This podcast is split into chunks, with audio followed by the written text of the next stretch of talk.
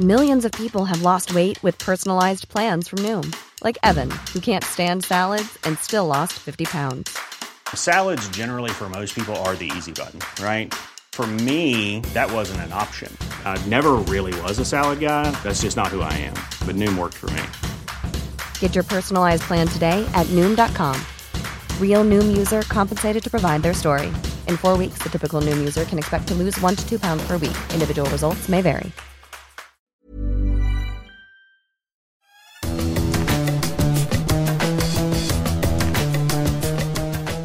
Salut les fous du volant, on est ravis de vous retrouver pour ce nouvel épisode de votre podcast consacré à la F1 avec Stéphane Vrignot qui euh, est en bleu aujourd'hui mais qui est encore tout orange dans la tête.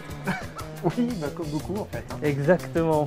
Après ce Grand Prix des Pays-Bas, donc on vous a concocté le menu suivant euh, avec d'abord en premier lieu la Schumacherisation euh, de Max Verstappen. T'as vu, j'ai réussi à le dire. Pas sûr qu'on y arrivera à chaque fois dans ce podcast. Quatrième victoire de suite pour le champion euh, du monde en, en titre. Une deuxième couronne en vue. Euh, Désormais, Max Verstappen sur une autre planète. Justement, on comparera avec son, euh, un de ses illustres euh, prédécesseurs, euh, Michael Schumacher. On va parler évidemment de euh, Ferrari, alerte rouge avant Monza, deuxième place, troisième place pardon, euh, pour euh, Charles Leclerc, huitième position euh, au final pour Carlos Sainz qui a été pénalisé par son équipe dans les stands et par également les, instances. On y reviendra. Et puis on parlera également d'Oscar Piastri. Piastri, c'est fini cette fois. Le CRB a donné son verdict final. C'est donc terminé entre le jeune Australien et Alpine. Et on reviendra, on élargira un petit peu le, sujet sur euh, eh l'échiquier des euh, pilotes pour 2023. Ce podcast qui est à retrouver sur toutes les bonnes plateformes d'écoute euh, de Deezer à Spotify en passant par Acast ou par Apple Podcast. N'hésitez pas à nous donner 5 étoiles et à vous abonner. Et de cette manière, vous recevrez les nouveaux épisodes directement sur votre smartphone. On débute donc les fous du volant avec Stéphane aujourd'hui en parlant de Max Verstappen et de ce qu'on a considéré euh, être la Schumacherisation de Max Verstappen parce qu'il est en train de prendre une dimension euh, bah voilà, digne de, du septuple champion du monde allemand. C'est la dixième victoire pour euh, le néerlandais euh, cette saison, la trentième de sa carrière. Il a 109 points d'avance désormais euh, sur euh, Charles Leclerc et Sergio Pérez qui sont ex aequo à la, deuxième place, avec une pole position qui a été obtenue d'un souffle, hein, c'était 21 millièmes de seconde sur euh, la Ferrari du, euh, du Monégasque.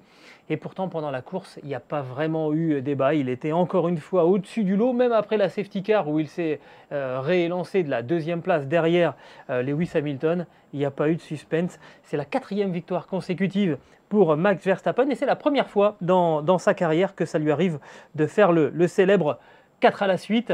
Euh, alors, voilà, on le dit, on est en train d'assister à la mise en orbite d'un d'un pilote qui pourrait devenir une des légendes de, la discipline, une sorte de Schumacherisation, Stéphane. Ben, du coup, on s'est dit, bah, alors comparons un petit peu euh, où, en était euh, le pilote allemand par rapport à où en est aujourd'hui Max Verstappen. Ça donne quoi les chiffres? Mais après 156 Grands Prix, euh, Verstappen est dans sa huitième saison, Schumacher était déjà dans sa dixième saison. On parle des saisons complètes. hein. Donc là quand même, euh, il y a- là où la différence est la plus notable, c'est en termes d'âge. Ça, c'est 24 ans incroyable. ouais. 24 euh, ans pour Max Verstappen. Déjà 30 victoires et euh, Schumacher 32 ans au bout de 156 Grands Prix. Alors euh, le nombre de titres, bon, bah, c'est 1 pour Verstappen, on sait bientôt que ce sera 2. À l'époque, euh, c'est en Allemagne en 2001, euh, l'époque de ce 156e Grand Prix pour Schumacher, il avait 3 titres déjà. Et on l'a dit, Verstappen, euh, 30 victoires et euh, Schumacher en avait déjà quand même 49. Ouais. Voilà, ça, ça, c'est ce qui change. Alors, euh, c'est pas pour euh, établir des comparaisons, je dirais, directes, mais c'est pour montrer un petit peu le, euh, le tableau de marche de, de Verstappen. Euh, en ce qui concerne les pole positions aussi, on voit qu'il n'a pas la moitié de ce qu'avait Michael Schumacher euh, à l'époque, 17 contre euh, 40. Euh, Il y a quelque chose quand même qui ressort, dans le style Verstappen comparable à celui de Michael Schumacher, c'est les hat-tricks, c'est-à-dire le combo euh, pole position, victoire, meilleur tour en course. Euh, dimanche, c'était le cinquième quand même de Verstappen. C'est quelque chose qui est difficile à obtenir, même pour les plus grands. Et Schumacher en avait 8. Donc il n'y a pas un écart énorme. Et même sur les euh, grands chelems, ce qu'on appelle la combinaison, le hat-trick plus le leadership total en course, tous les tours menés, eh bien, Verstappen en a deux et Schumacher aussi. Mais ce qui nous a fait penser vraiment à un rapprochement avec Schumacher, finalement, c'est aussi le, style là, qui est devenu implacable. Et l'évolution aussi du, personnage qui était très agressif au début de sa carrière. Euh, Schumacher l'est resté euh, jusqu'au bout, je dirais. Mais là, euh, Verstappen est quand même un petit peu en train de se lisser. Alors, dans les statistiques, c'est vrai que c'est impressionnant, mais je crois qu'il nous fait peut-être un Schumacher 2.0. Oui, alors effectivement, c'est pour ça qu'on a fait cette, cette comparaison.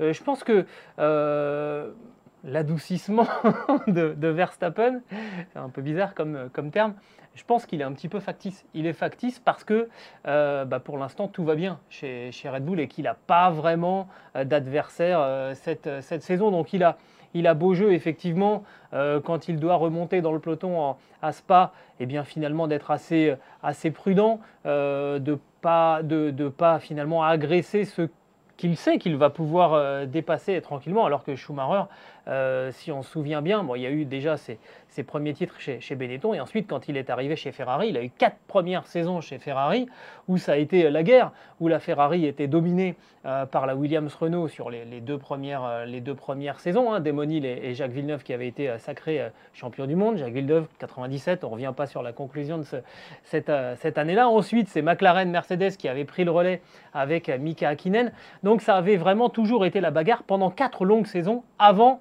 finalement la, véritable consécration et ce troisième titre dont on, dont on parlait euh, tout à l'heure hein, pour euh, euh, Michael Schumacher. Donc quelque part, il a été obligé, Schumacher, d'être plus agressif plus longtemps dans, sa carrière. Je suis à peu près persuadé que si Verstappen demain avait un adversaire comme il l'a eu avec Lewis Hamilton l'année dernière, il redeviendrait aussi agressif qu'il doit l'être et que, que la situation l'exige de l'être pour un, pour un pilote de Formule 1 ce que je trouve quand même, tu as remarqué cette année, c'est que c'était un petit peu euh, nouveau chez euh, Verstappen. Il a laissé filer parfois des euh, adversaires qu'il attaquait parce qu'il se savait moins fort en termes de potentiel des pneus, hein, tout simplement. Et puis une attaque au DRS cette année, on a vu que c'est ça marche dans les deux sens. Hein. Verstappen l'a expérimenté ces derniers Grands Prix, ça passe, mais tout seul. Mais quand il était attaqué aussi avec un adversaire qui avait cet avantage-là, il n'insistait pas. Moi, je trouve qu'il n'y a pas eu un coup de roue, un mauvais coup de roue, quelque chose de tendancieux cette année. C'est assez surprenant. On en est déjà à 15 Grands Prix, alors que euh, au début de sa carrière, il y avait un incident ou euh, euh, un acte défensif vraiment outrancier tous les 3-4 Grands Prix. C'était la, la retombait sans arrêt dans la polémique. Je trouve qu'il s'est lissé par rapport à ça. Et puis, il le répète, surtout l'objectif, c'est terminer les Grands Prix, c'est pas d'abandon.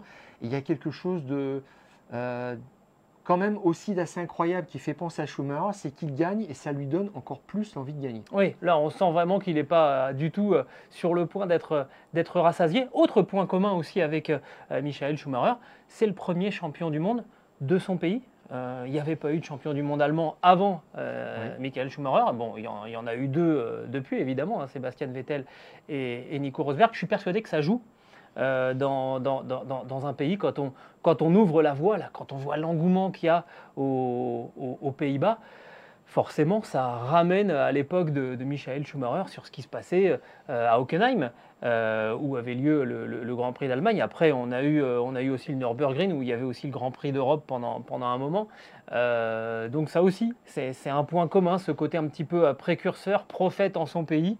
Euh, avec euh, la pression euh, qu'il faut savoir gérer. Et ça, la pression, on voit qu'il en a fait désormais ben, juste un, élément dans, dans sa configuration de, de, course. Mais là, en ce moment, il est, je parlais d'une mise en orbite en ce moment. même la NASA a décidé de retarder euh, le décollage de Artemis. Ils attendent en fait que le championnat soit terminé pour mettre Max Verstappen au volant en se disant comme ça, comme ça avec lui, comme en plus son sponsor est réputé pour donner des ailes, comme ça avec lui il nous pose sur la Lune, on est, on est peinard, il n'y a pas de souci. Il va nous faire un créneau bien, bien posé. Non, au-delà de la plaisanterie, il y a J'aimerais bien dire aux gens qui nous regardent euh, qu'on est peut-être en train de, vivre une sorte de privilège en ce moment avec vraiment l'explosion d'un pilote qui va marquer l'histoire de, euh, de, la Formule 1. Ça va avoir sans doute des, côtés un petit peu rébarbatifs parce qu'il y a eu des saisons où euh, voir Michael Schumacher commenter, Michael Schumacher qui gagne Grand Prix après Grand Prix après Grand Prix, parfois c'est un petit peu redondant. et en même temps, ben, quand ça s'arrête, et quand malheureusement parfois la vie porte des mauvais coups à, ces légendes, eh ben on se dit ouais, quand même, mais on était là. Là, c'est un peu ce qu'il faut se dire aussi. Ah, on est privilégié de vivre ça. Euh, là, ce qui se passe, c'est peut-être aussi le début d'une ère euh, à la Vettel, hein, quatre titres de champion du monde suite, euh, doublé pilote constructeur, même si l'année dernière Red Bull n'avait pas eu le titre constructeur. Là, ils vont l'avoir cette année. Et dimanche, ce qu'on a encore vécu là, c'est ce qu'on a vu, c'est la confiance que euh, Verstappen faisait à son équipe quand elle lui a dit, euh, au moment de la voiture de sécurité virtuelle, il faut mettre des pneus durs. Et là, euh, frisson quand même, ça ne lui plaisait pas, il savait qu'il n'était pas performant, ces pilotes-là n'en voulaient pas, enfin, les pilotes n'en voulaient pas tellement, alors on l'a vu après, à part chez, chez, Mercedes. Mercedes. mais lui n'en voulait pas tellement, il n'était pas performant, il l'a dit après, mais il les a acceptés comme euh, quelque chose, euh, un passage obligé, je dirais. Et puis ça a duré quelques tours. il a eu une autre opportunité derrière. Et là encore, Banco, c'est pareil, il a fait confiance à son équipe. Et c'est exactement ce que faisait Michael Schumacher à son époque, mm. à l'époque de la grande écurie Ferrari de Jean. Euh, les stratèges qui, proposaient des plans de course absolument ciselés, inventifs, surprenants. Alors, parce qu'il y avait aussi certainement un petit peu de marge. Mais là, en fait, il fallait jouer euh, serré. Euh, je pense que ça serait, ce serait terminé, quoi qu'il arrive, aussi comme euh, à Spa, quand mm. on a dit qu'il aurait pu gagner de la dernière place. Et vu ce qui s'est passé, vu la puissance du DRS encore à, à, Zandvoort, je pense qu'il aurait pu aussi remonter, surtout avec deux, interventions de la voiture de, de, sécurité virtuelle et réelle. Donc il a de la marge mais euh, je dirais qu'il est toujours au taquet. Et à la fin, d'ailleurs, il a dit il faut qu'on reste dans cet esprit-là. Oui, oui. Et si tu regardes bien, ça fait quand même quatre fois que euh, Red Bull réalise le meilleur euh, chrono lors d'un arrêt au stand. Et là, c'était même un record pour Sergio Perez. Les gars sont vraiment à fond. 2,09, c'est le nouveau record de la saison, qui efface le précédent record de Perez, 2,19 ça veut dire qu'on lâche rien, ah vraiment, chez Red Bull. Et il demande ça, il est très demandeur de ça. Et tu as vu, en plus, euh, les plans de la télévision sur le pit wall pendant la course, sur euh, la stratège de, chez, Red Bull, en voulant dire, c'est vraiment là que ça se joue. Ils sont en connexion et euh, Verstappen va les écouter. Et d'ailleurs, là encore, il n'y a pas eu une réflexion ni rien, pas un doute émis il faisait le point tranquillement sur ses pneus, ils sont bien ou ça commence à être moins bien, et puis ça roule. Exactement. Et tu as raison, c'est un autre point commun avec Michael Schumacher, c'est qu'il n'y a pas que le pilote, euh, il y a derrière une équipe euh, un petit peu euh, à la manière de Jean Todt avec, avec Ross Brown, et ben là, derrière, vous avez euh, Christian Horner avec Adrian Newey qui a, qui a, conçu la, voiture, la stratège de Red Bull qu'on est en train de mettre de plus en plus en avant. Bah oui, en plus, c'est une jeune femme, elle est assez télégénique en plus, donc là, pour la Formule 1, tous les caractères sont, sont réunis pour, pour passer devant. Voilà pourquoi on vous dit qu'en ce moment, bah, on est en train d'assister à une période un petit peu particulière où eh bien, Max Verstappen prend la direction euh, de celle de Michael Schumacher, d'un Lewis Hamilton aussi euh, récemment, même si ça a été un petit peu plus progressif pour, pour Lewis Hamilton.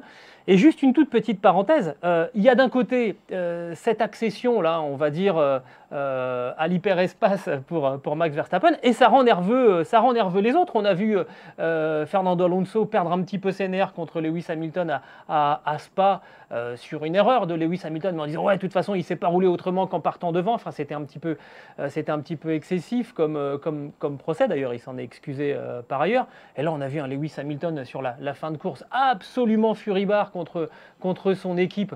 on a même été obligé du côté de la Formule 1 de biper les déclarations du, du septuple champion du monde tellement, en gros, il accusait son équipe euh, de lui avoir porté préjudice, euh, dans des termes beaucoup plus insultants que, que, ça. Et en fait, moi je me dis, bah, en fait, Alonso et, Hamilton, ils comprennent qu'ils ne seront plus jamais champions du monde parce que ça y est, on est rentré dans l'ère dans l'ère Verstappen et on va en ressortir à un moment où eux seront déjà trop âgés. Alors pour Alonso, il ne se fait pas d'illusion, hein. il sera une Aston Martin l'an prochain. Ah oui, mais je suis persuadé qu'il est convaincu qu'il pourra gagner. Je, je, je, Oui, je- Mais c'est pas, c'est- une blague. là. Oui, je pense qu'autrement, Ouais. il ne serait pas là, c'est clair. Ouais, ouais. Euh, alors Hamilton, j'ai quand même des, des réserves parce que l'écurie remonte un petit peu la pente, mais ce qui est aussi assez marrant, c'est que par rapport à, à Schumacher, euh, sa seule faiblesse aujourd'hui, c'est son coéquipier. Et on le voit de plus en plus, ce qui est assez incroyable. Et Sergio Perez s'est fait un peu rabrouer quand même par Helmut Marko, euh, parce que c'est lui qui reprenait le programme euh, entièrement de travail lorsque euh, Verstappen a eu son problème de boîte de vitesse après 7 tours simplement lors de la première séance d'essai le, le vendredi matin. Et euh, Marco, euh, enfin le, le vendredi après-midi, parce que maintenant c'est à 14h, Ouais. euh, Helmut Marco a dit il ne va pas assez vite, Eh oui. rapidement, je veux dire d'entrée, il ne, il ne sort pas des chronos et ça, Verstappen en a quand même pâti. Alors, pas complètement, parce que Perez a fait un tête à queue qui a un petit peu alimenté la théorie du complot. Euh, Ah en fin de Q, 3 On va pas nous faire un, un Zandvoortgate quand Bien même. sûr, bien sûr que non. Mais euh, il y a eu aussi, alors là, c'est vraiment tout va dans son sens cette année. Ce, cet abandon un petit peu bizarre de Yuki Tsunoda, de Red Bull en course. Et euh, Toto Wolff a dit bon, euh, on va pas rentrer en ce débat-là, c'est pas la théorie du complot, mais quand même, je lutterai pour le titre mondial, je me poserai quand même des questions. Et il a demandé un petit peu à en savoir plus sur cet abandon qui était complètement bizarre aussi et qui a déclenché l'intervention de cette voiture de sécurité virtuelle. Et ça, ça a suffi juste à le remettre, à le recaler ouais. par rapport à, à Lewis Hamilton qui avait euh, le dessus et euh, qui pouvait certainement le- l'emporter, qui avait une bonne chance de l'emporter. Et là, c'était euh, c'était fini. Donc, euh, il a aussi la chance cette année, euh, la baraka ouais, totale. exactement. Verstappen à la baraka, c'est ce qu'il faut un champion du monde. C'est ce qu'avait aussi un peu Schumacher à son époque. La chance des, la chance des champions pour Max Verstappen, donc en voie de Schumacherisation. on verra s'il sera canonisé, puisqu'on on sera en Italie le, le week-end prochain. Le deuxième sujet euh, qu'on voulait évoquer euh, aujourd'hui dans les fous du volant euh, pré-Grand Prix d'Italie, bah, c'est évidemment encore une fois la Scuderia Ferrari qui n'arrive pas à se dépêtrer de, ses problèmes. On a l'impression de vivre un jour sans fin quand on est fan de, la Scuderia. Énième boulette de, Ferrari dans, les stands avec un début de course et qui pouvait, alors il était, il était limite en, en termes de, de performance, mais Carlos Sainz rentre dans les stands pour son premier arrêt au stand, il est troisième, donc on se dit qu'il peut y avoir des choses intéressantes.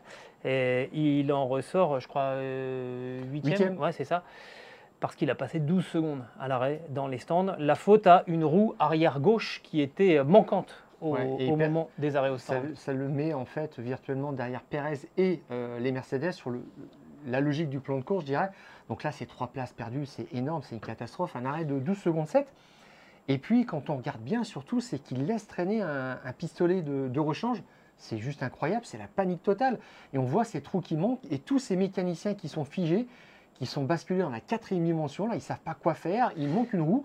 Alors, Euh, j'ai regardé attentivement la séquence, euh, les images euh, vidéo, et en fait, ce qui se passe, la roue n'est pas manquante. Le problème, c'est que, euh, alors, il a fallu associer plusieurs, plusieurs sources d'in- d'informations. Le problème, c'est que du côté de la Scuderia, comme toutes les équipes, on essaye de déterminer le moment limite, vraiment maximum, euh, où on peut prendre la décision de faire rentrer une voiture dans son stand euh, ou pas. Parce qu'il y a évidemment un délai. Au moment où vous dites euh, à un pilote rentre au stand, il faut que les mécaniciens aient le temps d'aller euh, à l'armoire où les pneus sont au chaud et de les ramener physiquement, de les porter physiquement Mmh, jusqu'à mmh. leur remplacement dans, dans la voie des stands. Ça, c'est identifié, c'est assez, euh, assez simple à, à- à identifier, hein, le moment limite où, euh, où on peut, Bah, sauf que pour l'arrêt de Carlos Sainz, malgré la connaissance de cette limite, euh, on avait peur de se faire undercuter par, euh, par Lewis Hamilton, et donc, malgré que cette limite ait été dépassée, eh ben, on a quand même enclenché le, passage au stand. Et en fait, le, le mécanicien,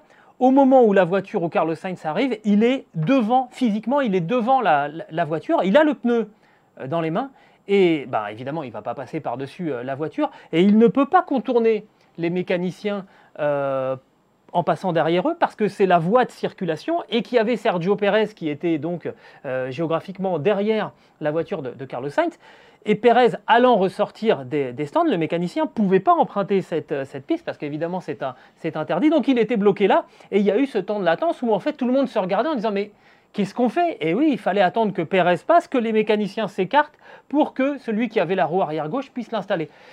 Alors, mais les trois autres roues sont en place Oui. quand même, et je te poserai moi deux questions. C'est pourquoi que ça n'arrive qu'à Ferrari Ça, ça, Bon. ça c'est le vrai Et problème. deuxième chose, quand un pilote se pointe dans la pit lane, le pit crew doit être prêt. C'est une autre règle, règle évidente. Euh, pour moi, ça c'est ce qui est un petit peu euh, choquant. Et puis, euh, je dirais que Ferrari, ils font un petit peu les malins quand même en sortant, en faisant des fausses alertes aussi, en faisant croire que. Alors ça, c'est. Normalement, voilà, c'est interdit par le règlement et on l'a vu plusieurs le fois. Voilà, on l'a le vu plusieurs fois, mais pas que chez. Ferrari d'ailleurs. Bien Voilà. sûr, bien sûr, mais je dirais qu'il faudrait peut-être d'abord se concentrer sur les process, et c'est là-dessus que ça pose problème chez, euh, chez Ferrari. Mais je dirais quand même qu'en d'autres temps, euh, Jean Todt avait proposé sa démission pour une affaire comme ça. Et c'est ça qui Euh, est Au étonnant. Nürburgring en 99, heureusement refusé, bien entendu. Mais euh, Mattia Binotto, ça lui passe mais 3000 au-dessus de la tête. C'est pas son problème. Il l'a d'ailleurs bien dit. Et Nico Rosberg a été assez sévère, mais peut-être juste, peut-être juste, plus que sévère, sur, euh, parce qu'il est consultant sur euh, Sky Sport. Et il a dit, mais en fait, même les écuries de F2 et de F3 font un meilleur travail de stratégie et au pit stop. Et à un moment, il va falloir du changement. Ah, C'est sûr. Et, et Binotto lui a donné la réponse tout de suite. Nous ne changerons pas les gens, je le cite, c'est la réponse à Rosberg. L'important, c'est la stabilité et de progresser course après course. Oui, mais là, il n'y a pas de progression. Alors, il n'y a pas de progression. La semaine dernière, on parlait de cet écart euh, entre les meilleurs tours en course de Leclerc par rapport aux meilleurs tours en course de euh, Verstappen. On avait trouvé que 6 dixièmes, c'était beaucoup à Spa parce que le circuit était assez long. Et bien là, figure-toi que c'était 7 dixièmes. Euh, sur, euh, sur, Sur le circuit de Zandvoort, tout à fait. Qui est beaucoup Donc plus ça court. veut dire, c'est le deuxième circuit le plus court en termes de temps de, l'année. Donc ils ont, replongé sévèrement. Euh, problème de pneus, d'exploitation. Enfin là, c'est, on, est, on est sur des soucis à 360 degrés. Exactement, et c'est pour ça qu'au final, Mattia Binotto, il a à moitié tort quand il dit que le vrai problème à la Scuderia, c'est pas euh, les passages au stand, c'est le manque de, de performance. Là-dessus, il a raison, mais euh, l'un ne remplace pas l'autre, en fait. Euh, il va falloir essayer de résoudre les deux. Je comprends hein, que pour l'instant, il soit euh, obnubilé par euh, euh, le déficit, désormais, de, de Ouais. performance de, de la Ferrari par rapport à, à la Red Bull. Mais on ne peut pas continuer comme ça à passer pour la risée du paddock en faisant euh, des, des erreurs euh, aussi monumentales que ça dans, dans, dans les stands. Il y a une équipe d'exploitation, mince, Ouais. à, à la Ben, Scuderia. je, je me il y a oui, un moment, il faut, il faut savoir qui est le on responsable. avait dit quand même la stratégie ou celui qui règle le balai quand même de- des arrêts au sol. Oui, parce Et que là, c'est pas la stratégie qui est en cause. Parce que ça fait partie de la course. La course Mm. aussi se Eh passe oui, ce niveau-là. c'est de la Formule 1. C'est Il- c'est une vraie arme. Bon, et je me posais la question quand même, qui est l'ingénieur performance chez C'est Joe Clear. C'est comme un vieux de la vieille qui est passé chez, chez Barr, qui est passé chez Mercedes, qui a une grosse expérience, qui est- c'est quelqu'un qui a presque 60 ans, qui a vraiment roulé sa bosse, donc il n'y a, pas de, de problème là-dessus. Bon, et puis je me suis dit, euh, bon, bah, c'est peut-être Binotto qui est responsable de la contre-performance, comme on le voit régulièrement, et qui ne l'assume pas. Voilà, tout simplement, c'est récurrent. Et il ne veut même pas entendre parler du Mm. sujet. hein. Non, mais Pour ça. lui, c'est un non-sujet. Il se cache derrière euh, la performance insuffisante globale de la voiture. Mais bon, euh, il faut tout aligner pour, euh, pour arriver à quelque chose. Alors après, on s'en sort plus. quoi. On a, on a l'impression de revoir le même film. Et figure-toi qu'il y avait déjà eu un problème au niveau de Sainz, roue arrière gauche. Je vois en Hongrie, arrête 4 secondes 6, par exemple. hein, je Mm. vous dis ça comme ça. Il était passé de la première à la cinquième position. Bon, quand tu as un arrêt au stand, forcément, tu, tu- tu perds des, des positions. Mais c'est. Voilà, quand ça se joue à quelques euh, centièmes près, là, on va à Monza. C'est euh, dans la ligne droite des stands, c'est 360 km/h à peu près. hein. Donc c'est 100 mètres par seconde. Ça veut dire que 1 ou 2 dixièmes, ça coûte cher en bout de, de freinage Ouais. et tu peux laisser passer une ou deux voitures comme ça. Ça veut dire que là, les dixièmes sont chers, qu'il va falloir euh, resserrer les boulons très très vite. En plus, à Monza, ils vont avoir une pression absolument démentielle. pression colossale parce que euh, à Monza, euh, évidemment, c'est le Grand Prix d'Italie. Vous imaginez bien que Ferrari, euh, c'est la Squadra Azzurra, bon, sauf qu'ils sont, en rouge, mais c'est vraiment l'équipe nationale d'Italie de, Formule 1 et qu'on peut euh, perdre. Euh, à la fois la deuxième place euh, du classement des, des pilotes pour, pour Charles Leclerc, qui la partage oui. pour l'instant avec, euh, avec Sergio Pérez. Pour l'instant, il est devant au nombre de, de victoires, mais il a le même nombre de points que le, que le Mexicain. Il peut la perdre par rapport à Sergio Pérez, il peut la perdre aussi par rapport à George Russell, qui est à 13 points seulement Ouais, euh, du duo quatrième euh, Mexico-Monégasque. hein. Et donc il peut se retrouver quatrième Ah bah, du championnat. hein. Et on parle aussi du classement des constructeurs. Ferrari ne, ne rêve même plus d'aller rechercher euh, Red Bull. Maintenant, on regarde derrière ce qui se passe. Mercedes se, euh, se rapproche. Mercedes, il n'y a plus que 30 points d'écart. On peut assister au Grand Prix d'Italie à Ferrari avec Leclerc, quatrième du championnat en quittant Monza, et Ferrari doublé par euh, Mercedes en, en- en quittant euh, le Grand Prix Et à la d'Italie. fin du Grand Prix donc à Zandvoort, Leclerc n'a pas réellement commenté la performance de Verstappen. Il s'est euh, attardé sur le cas de, de Mercedes en disant ils étaient très très bien en pneu dur Ouais. et en pneu médium. Et nous on a des problèmes à ce niveau-là. Il sait très bien que maintenant il doit regarder la L'adversaire, c'est Ouais. c'est Mercedes, clairement. Et alors en plus, euh, ben, on va euh, avoir une commémoration du Alors, côté c'est du le centième du anniversaire d'Italie. de euh, la création de l'automobile, euh, de l'autodrome de, de Monza, le temple de la vitesse. Euh, donc euh, commémoration, encore une fois, de la part de Ferrari. Il y aura une petite touche de jaune apparemment qui est euh, attendue sur la, euh, la F1 75, Et alors qui est justement, aussi euh, la voiture commémorative des 75 ans de la création euh, de la marque en 1947. Et, euh, bah, eh dirais ces versions commémoratives Ah oui. ne marchent pas très très bien quand même chez Bah, Ferrari. hein. bah, en fait, moi ce que je remarque un petit peu, c'est que Ferrari vient un petit peu dans son passé en attendant de retrouver une période faste. Dernier titre euh, pilote 2007 avec Kimi Raikkonen, euh, dernier titre constructeur euh, 2008 euh, face à, à Mercedes en particulier, mais qui avait été euh, déclassé, disqualifié à cause de l'histoire d'espionnage de, de- de la- de l'année précédente.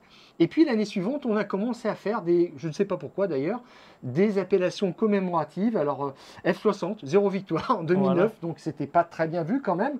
Euh, la 150 Italia pour la 150e, euh, le 500 150e anniversaire de l'unification de l'État italien. Voilà, donc euh, c'est une victoire. En Et- 2011, ouais. et ainsi de suite. Donc 5 victoires quand même pour la voiture de 2017 euh, pour euh, les, euh, les 70 ans de euh, la Bah, c'était le création de, de la Ferrari, marque. ouais. Voilà. Et puis deux ans plus tard, trois victoires pour la voiture qui euh, commémorait euh, les 90 ans de la création de la Scuderia Ferrari en 1929. Et Enzo Ferrari faisait courir des Alfa Romeo au départ. Et puis là, euh, alors le pompon, vraiment, c'est 2000, SF1000, on, on dispute notre millième Grand Prix, allez, on y va. Ouais. Toute l'année, hein, ils ont Ouais. fait ça parce qu'ils revenaient de, euh, d'une saison en enfer et euh, le moteur avait été euh, réduit, je dirais, Ouais. enfin remis dans les règles par la FIA. Et là, c'était la saison de la catastrophe, zéro victoire, tu te rends compte. hein. Au Mugello, je crois que c'était une cinquième place pour, pour Charles Leclerc et une douzième, je crois, pour euh, Sébastien Vettel ou l'inverse. Bon, bah, enfin, c'était vraiment un Grand Prix anonyme. Et puis là, bon, cette année, quatre victoires quand même, mais ça ne donnera pas un titre mondial ni chez les pilotes ni chez les constructeurs. Et pour ces six F1 commémoratives, 13 victoires simplement. Donc, euh, bon, euh, chez Ferrari, euh, il devrait arrêter peut-être. ouais. Faut fermer le musée là et mettre les gens du musée peut-être à bosser sur, bah, je sais pas, sur le changement de roue, quelque chose comme ça. On peut, on peut imaginer quelque chose. Bref, il y a quand même là une pression énorme. Et je vais te dire, il y a quand même des gens dans le paddock qui se disent mais comment ça se fait qu'on ne change pas? Évidemment, euh, on n'est pas en train de dire il faut jeter tout le monde, euh, euh, de- dehors, mais comment est-ce qu'il n'y a pas une réorganisation? Comment est-ce qu'il n'y a pas un travail? Euh, C'est assez exceptionnel de voir la façon dont on essaye euh, finalement de faire diversion en disant non, non, mais c'est un problème de, de- de performance. Il y a aussi un problème de performance, mais Mm. je suis désolé, en sport, si on ne regarde pas ses propres euh, faiblesses, on n'y arrivera jamais. J'ai l'immense plaisir sur Eurosport de commenter l'escrime. Et euh, Isaura Tibus euh, m'a expliqué qu'elle a changé euh, dans- de, de préparateur mental. Et cette dame, premier exercice, on regarde tes combats et tu vas regarder toutes tes faiblesses. Exercice terrible pour, euh, un sportif. Euh, elle me raconte ça, elle m'a raconté ça en, préparation des championnats du monde. Elle m'a dit j'ai passé des heures abominables. Bah, elle a été championne du monde. Quand on travaille sur ses faiblesses, on, progresse. Voilà peut-être le message qu'on pourrait faire euh, passer à nos amis de la, Scuderia Ferrari. Ça ne sert à rien de regarder ailleurs, il faut regarder ses difficultés pour, pour progresser. On espère que ça va bien se passer pour la Scuderia ce week-end, parce que alors là, si ça se passe mal, ça va être la soupe à la grimace hein, euh, dimanche soir. S'il faut faire retentir l'hymne néerlandais, et on ne voit pas comment il pourrait en être autrement, euh, mais qu'il y a une vraie Bérésina côté, côté italien ça va être chaud lundi dans, la presse euh, italienne. Et puis surtout que euh, là, un bon résultat de Verstappen combiné à une performance moyenne simplement de Charles Leclerc, ça pourrait donner déjà la première balle de match à Verstappen pour le titre dès euh, le Grand Prix suivant à Singapour. Donc là, ça serait quand même assez dur. Exactement. Le troisième sujet que l'on voulait évoquer avec Stéphane aujourd'hui dans les fous du volant, c'est évidemment l'affaire Oscar Piastri. Piastri, c'est fini. Voilà, et, dire que c'était euh, le premier amour d'Alpine. voilà, Oscar Piastri, donc, qui a été euh, finalement euh, conforté par le CRB, le Contract Recognition Board, hein, donc cet organe mis en place par, la Formule 1 pour régler tous les problèmes de, contrat, justement, entre les, les, pilotes et les différentes équipes. Voilà ce qui a été publié le 2 septembre. Le tribunal a rendu une décision unanime selon laquelle le seul contrat à être reconnu par le conseil d'administration est le contrat entre McLaren Racing Limited et M. Piastri daté du 4 juillet 2022. Au passage, on note que c'est le 4 juillet 2022. Hein, c'est pas, c'est pas du tout, euh, c'est pas du tout fin juillet début août comme euh, on en avait parlé à un moment. Monsieur Piastri est autorisé à conduire pour McLaren Racing Limited pour les saisons 2023 et 2024. Ça y est, et d'ailleurs, ça a été euh, formalisé dans, la foulée. Piastri sera aux côtés de Lando Norris l'année prochaine chez, euh, chez McLaren. Alors, il y a eu dans la, dans la foulée un communiqué d'Alpine qui disait bon, bah, qu'ils accusent euh, réception de, cette, de cette décision. Et en gros, on passe, on passe à autre chose. À voir s'il y a quelque chose encore à monnayer, parce que Piastri est quand même sous contrat encore pour jusqu'à la fin de la saison 2022. Euh, qu'est-ce qu'il ferait maintenant euh, lui, faire passer des heures euh, au simulateur de coaching, c'est le préparer pour l'adversaire, donc c'est pas la peine. Mais alors, bon, le bureau de reconnaissance des contrats a quand même mis 4 jours au lieu de 2 pour trancher, donc c'était quand même assez complexe. Et dans cette histoire, il y a juste une chose qui m'intéresse, c'est de savoir comment est-ce que Alpine était persuadé qu'ils avaient des droits sur le contrat de Piastri en 2023. Euh, il nous avait expliqué qu'il l'avait fait rouler euh, en, 2021 dans une ancienne euh, F1, qu'il continuait de le préparer cette année et qu'il avait la main sur son contrat et qu'à partir du moment où il lui proposait quelque chose, il devait l'accepter. Donc ça, c'est encore un petit peu un mystère, mais le bureau n'a pas voulu s'étendre sur les détails. Bon, voilà. Moi, la vraie information de cette, euh, de cette note, je te dis, c'est le 4 juillet. parce que c'est quasiment un mois avant que Vettel euh, prenne sa retraite, que Alonso aille euh, chez, chez Aston à, la place du, pilote allemand. Il y a un décalage d'un mois, là. Il y a un mois où, en gros, Alpine était, était, était dans, dans, dans, le néant. En tout cas, ne savait pas que son pilote était ailleurs. Oui. Alors, nous, on, avait, on s'était interrogé, j'avais un peu poussé un coup de gueule. Tu te souviens, Gilles, juste avant le Grand Prix de France, on avait dit mais pourquoi est-ce que les top teams ne font pas plus rouler les jeunes pilotes et spécialement Alpine on attendait le jeune Piastri au Castellet pour dire ben voilà, c'est euh, l'équipe de France, Alpine, c'est les Bleus, et voilà le pilote du futur et euh, le champion du monde dont on a envie. Red Bull nous a annoncé assez euh, longtemps à l'avance Verstappen, McLaren par rapport à Hamilton aussi, etc. Là maintenant, Leclerc, c'est le prochain champion du monde de, Ferrari, ils, le redisent. Et puis, ben, pourquoi est-ce qu'on euh, ne nous racontait pas la même histoire du côté d'Alpine? Parce qu'on mm. croit très très fort en ce, cet authentique espoir. Et c'est là où je, m'interrogeais et on disait globalement, en fait, ils ne font pas rouler euh, Piastri et c'est ça le problème, le mm. souci. Gilles, mets-toi deux secondes à la place de ce pilote qui gagne trois championnats de suite. Formule euh, Renault Eurocup, donc le, championnat d'Europe, le, plus gros championnat, la Formule 4, puis la Formule 3, puis la Formule 2, ces deux derniers championnats en tant que rookie. Il a l'impression qu'il va déplacer des montagnes. Il est impatient d'arriver en Formule 1 parce qu'il il sait qu'il peut prouver quelque chose et il a tourné donc les, sessions qu'il a fait. Euh, bah, euh, chez Alpine, on, on dit qu'il a fait quand même, il a sorti des chronos qui étaient assez impressionnants. Et au lieu de le faire rouler en 2022, eh bien, Alpine le, le fait tergiverser. L'année dernière, on, lui- on se demandait déjà ce qu'il allait euh, devenir, mais euh, Alonso était euh, sous contrat. Euh, Alpine ne lui a pas trouvé de volant. Alors on pensait par Ouais. exemple à- chez, chez Williams, hein, c'est quand même bien pour débuter, pour se montrer. Et puis ça aurait eu quand même un, un énorme avantage, c'est de le faire rouler pendant un an. Et dans le cas où d'un départ d'Alonso, on se serait dit, bah, s'il fait des étincelles chez Williams, on le monte tout de suite dans l'écurie. et À la l'affaire George. Russell. Voilà. Mais ils n'ont pas voulu voir ce que ça donnait. Ça, je trouve ça mais absolument Ouais. hallucinant. Et Gilles, quand tu as un jeune pilote comme ça dans ton académie, tu le fais rouler. C'est Ouais. tout. Là, il y a Zach Brown qui a donné quelques conseils à Alpine en disant mais euh, quand vous avez des jeunes, euh, il faut leur signer un contrat. Euh, Wolf a dit là, je vais recruter des juristes pour border tous mes contrats parce que c'est quand même assez important. Et euh, bah, Zach Brown, si tu te souviens, avec Lando Norris, en 2018, il est dans son année de Formule 2 et il lui fait faire les 24 heures de Daytona avec Alonso pour lui faire prendre de l'expérience.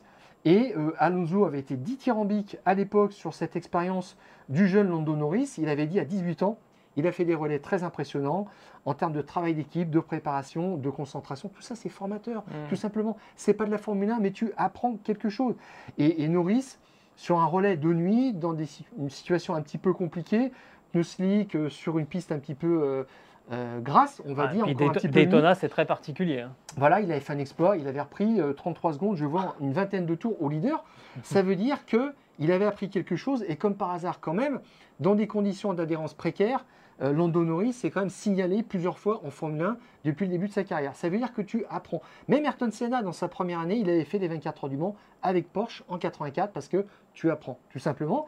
Et là, moi j'aurais été juste à la place de, de Alpine, j'aurais dit, mais on va te faire rouler, tu vas faire ju- justement ces 24 heures de Daytona, tu peux faire Sebring, et puis on peut te mettre dans l'Alpine, tout simplement, de WEC, euh, Spa, euh, les 24 heures du Mans, il va apprendre quelque chose. Derrière, tu le fais euh, intervenir sur 3 ou 4 séances d'essai libre 1 de, des grands prix peut-être exotiques Ouais, c'est ça qui est le pour lui faire apprendre. Et C'est puis là, ça ça, lui fait quand même une saison. Et puis, tu travailles la communication, tu, Hmm. tu tisses Et puis tu le prépares. pilote, Ouais, voilà, tu exactement. le prépares. Et là, en fait, les gens ne savaient pas qui était Piastri. On nous disait qu'il était dans euh, le vivier de. Mais on ne voulait pas lui donner un rôle, quelque chose. Et puis Piastri, il a compris qu'on lui proposait peut-être un volant chez Williams, mais l'année prochaine. Et Hmm. surtout qu'on voulait signer Alonso.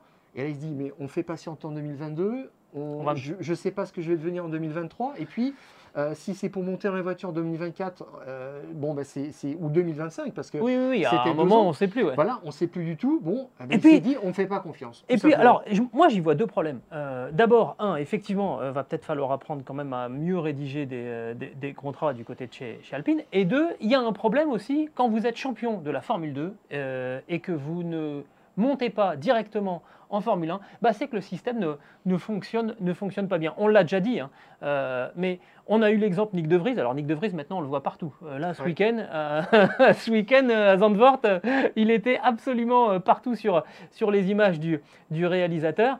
Mais Nick De Vries, il a été champion de Formule 2. Il a enchaîné avec un, un titre en, en Formule E. euh, et il est toujours pas en, Formule 1. Là, il y a déjà un, problème. Et puis, il y a un problème sur les, académies de, pilotes. Euh, il y a un moment où si ça débouche plus sur, rien, bah, c'est à se demander si ces académies elles-mêmes ont une, euh, raison d'être. Et ça, il va falloir. Les équipes y réfléchissent d'ailleurs, parce que ça coûte beaucoup d'argent. Euh, il faut s'en oui, alors occuper pilotes. c'est un investissement. hein, Parce que Oui, dire, il y a mais- aussi mais quelques a- incohérences, on va dire.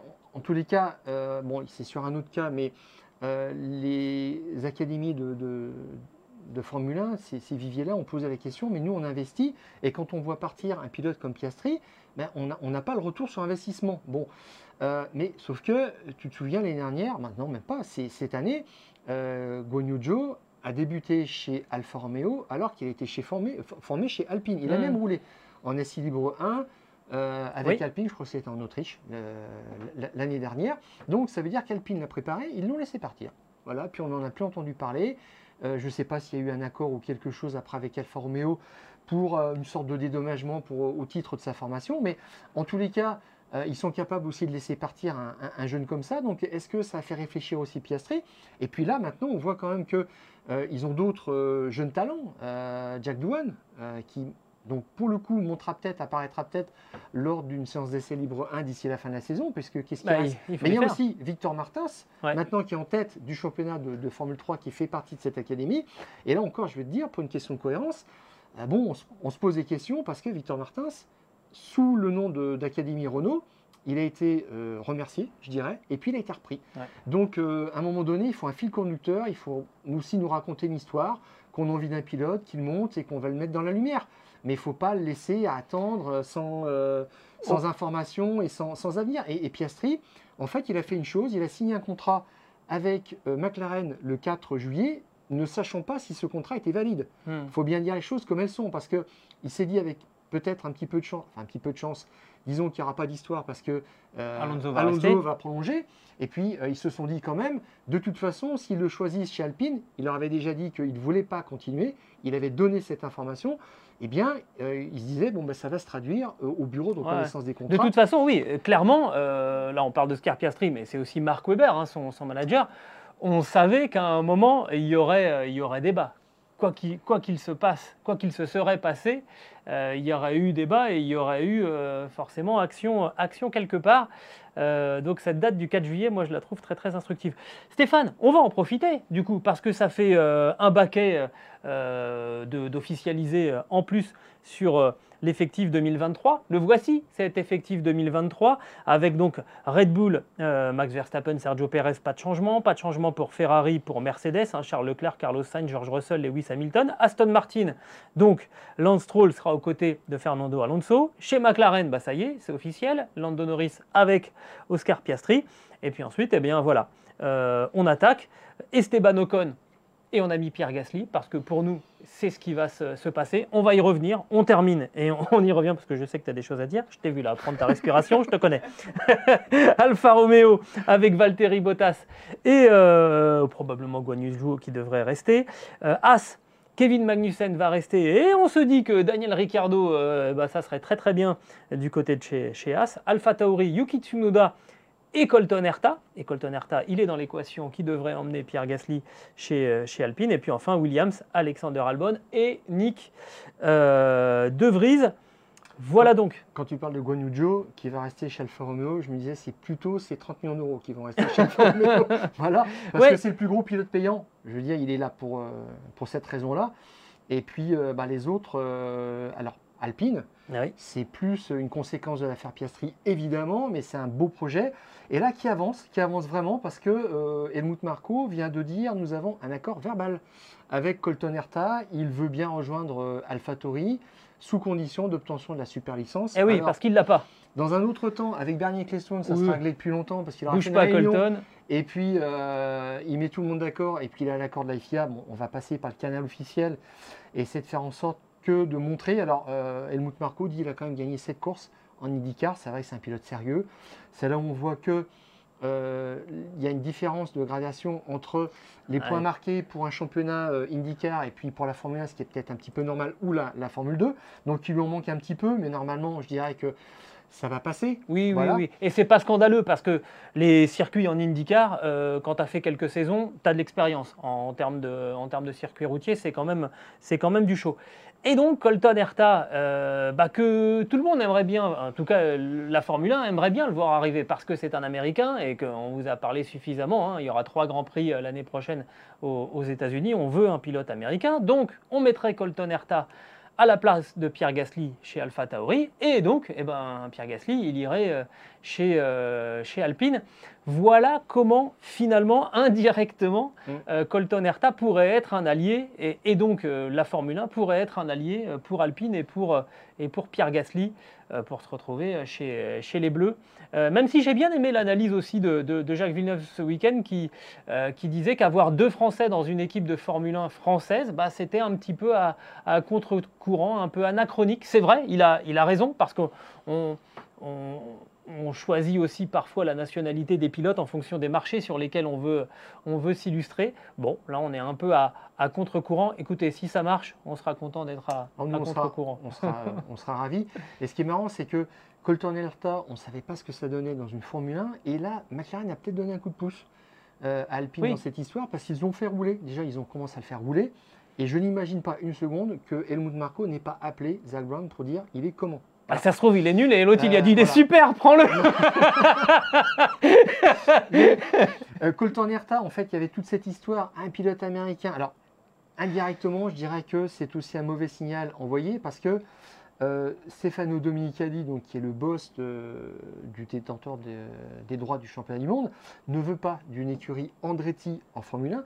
Et Andretti, euh, Michael Andretti, qui veut monter cette écurie à partir de 2024, euh, il a conclu un accord de, verbal, je dirais, avec, Renault pour avoir les moteurs il, voulait arriver avec un pilote américain du nom de Colton Herta. Et là, de façon un petit peu cynique, je dirais, ça enlève un argument à, euh, Andretti pour arriver avec un pilote américain aussi, ce qui est un petit peu dommage. Mais Au final, c'est un peu la victime collatérale, euh, Michael Andretti, en tout cas son, son, équipe dans, dans, cette affaire.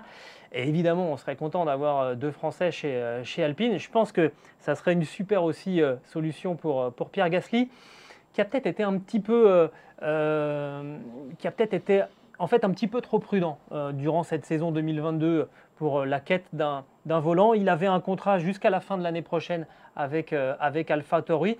Il est très loyal envers, envers son équipe parce que ça reste son équipe et il y est fondamentalement attaché. Mais on a le sentiment qu'il a loupé le coche à, à, un moment, on l'avait évoqué, hein, euh, je crois, dès le premier tiers de la saison, on avait dit Ah, quand même McLaren. Quand on voyait les difficultés de Ricardo, on se disait quand même McLaren, ça serait, euh, ça serait une belle destination pour, euh, pour Pierre Gasly. Et ça n'a pas trop bougé, ça n'a pas trop imprimé dans le clan du, du français. On ne s'est pas trop signalé. Alors il y a des pilotes qui sont très très doués pour faire la danse du ventre dans le, dans le paddock, à tort et à raison hein, d'ailleurs.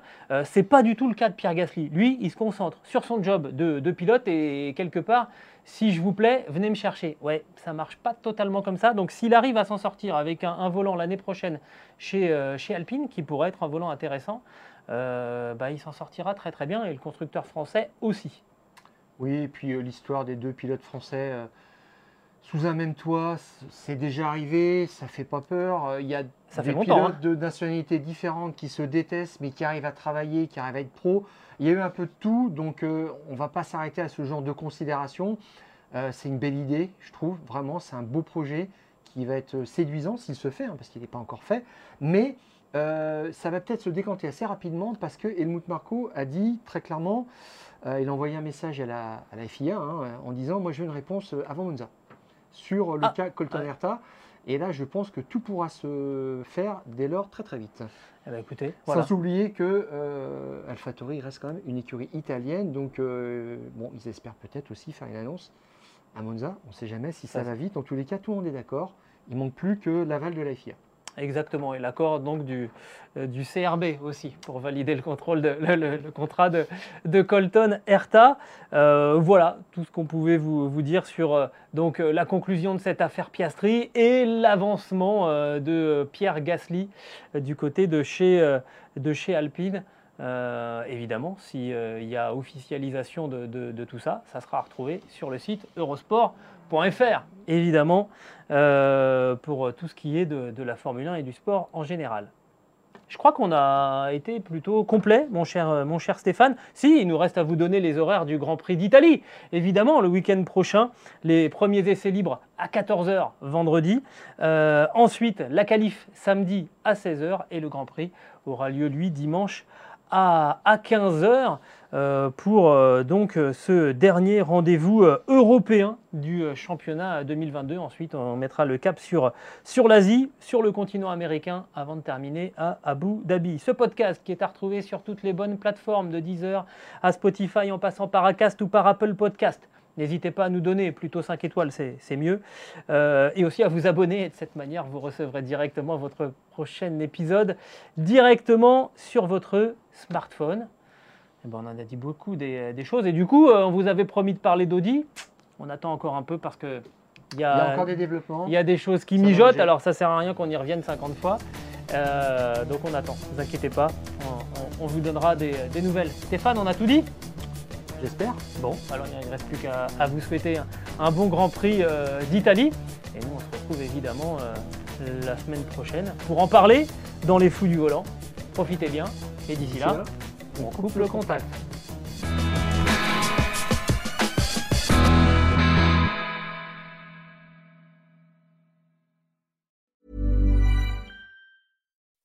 When you make decisions for your company, you look for the no brainers. If you have a lot of mailing to do, stamps.com is the ultimate no brainer. Use the stamps.com mobile app to mail everything you need to keep your business running with up to 89% off USPS and UPS. Make the same no brainer decision as over 1 million other businesses with stamps.com. Use code PROGRAM for a special offer. That's stamps.com code PROGRAM.